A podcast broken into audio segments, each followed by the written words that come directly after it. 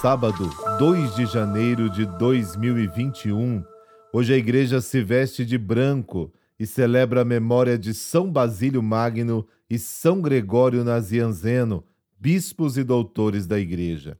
Lembramos que durante o mês de janeiro, o podcast Evangelho do Dia está com um formato reduzido devido às férias da equipe.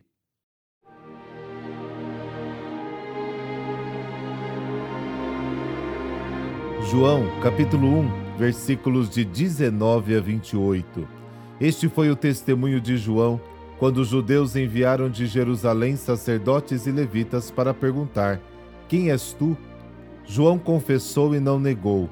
Confessou: Eu não sou Messias. Eles perguntaram: Quem és então? És Elias? João respondeu: Não sou. Eles perguntaram: És o profeta? Ele respondeu: Não. Perguntaram então: Quem és afinal? Temos de levar uma resposta àqueles que nos enviaram. Que dizes de ti mesmo?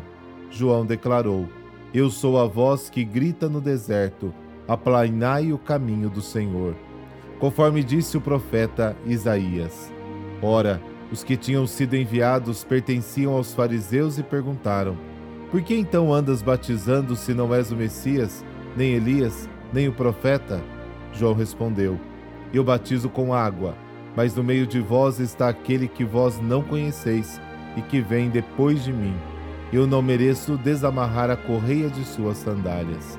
Isso aconteceu em Betânia, além do Jordão, onde João estava batizando. Palavra da salvação. Glória a vós, Senhor.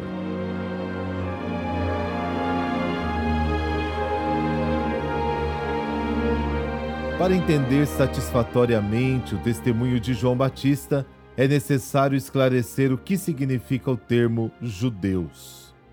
Na linguagem do Evangelho de João, eles são os líderes religiosos que entram em confronto com Jesus. São os adversários, os representantes daqueles que não creem. Neste sentido, devem ser distinguidos dos israelitas, que são aqueles que ouvem a palavra são os pobres de Deus, os remanescentes de Israel que aguardam o Messias. A delegação composta por autoridades coloca João Batista a questão fundamental de sua identidade: quem é você?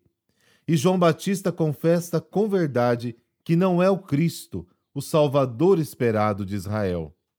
Depois dessa resposta negativa, vem duas perguntas feitas pelos enviados: você é Elias? É o profeta? Mais uma vez, as respostas são não. Ele não é os personagens esperados para o tempo messiânico. Ele é a voz que nos convida a voltar ao deserto para preparar espiritualmente o caminho para o Messias. Ele não chama a atenção para si, mas para aquele que vai chegar. Os judeus, porém, não ficaram satisfeitos com a resposta. Então por que você batiza? perguntam eles.